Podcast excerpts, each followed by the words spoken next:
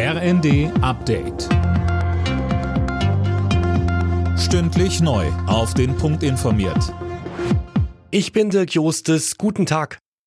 Nachdem Bund und Länder die Finanzierung geklärt haben, geht es nun um die Frage, wann das 49-Euro-Ticket an den Start gehen soll.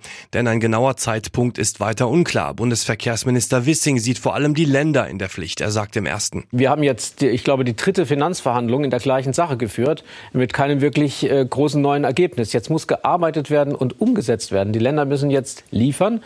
Ähm, ich hoffe, dass äh, das jetzt auch gemacht wird. Ich würde das Ticket gerne so schnell wie möglich einführen.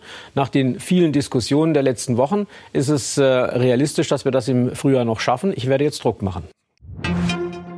Aus Sicht der Bundesnetzagentur werden LNG-Terminals dringend gebraucht, um die Gasspeicher auch im nächsten Winter füllen zu können. Das hat Agenturchef Müller im ersten erklärt. Und auch wenn die Speicher im Moment gut gefüllt sind, müsse weiter Gas gespart werden.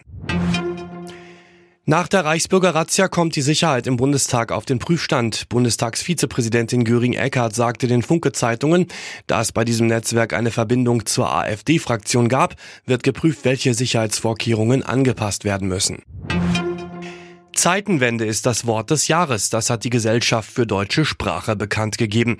Kanzler Scholz hatte den Angriff Russlands auf die Ukraine als Zeitenwende bezeichnet und so den Begriff neu geprägt, heißt es zur Begründung. Wer löst bei der Fußball-WM das erste Halbfinalticket? Die Frage stellt sich heute Nachmittag. Da treffen im Viertelfinale Vize-Weltmeister Kroatien und Brasilien aufeinander. Am Abend spielen dann die Niederlande gegen Argentinien.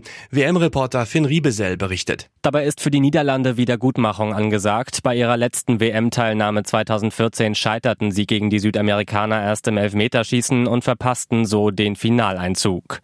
Und Argentinien? Bei der Mannschaft merkt man aktuell, sie spielen alle für ihren Kapitän Lionel Messi und wollen ihm bei seiner voraussichtlich letzten WM den Titel bescheren.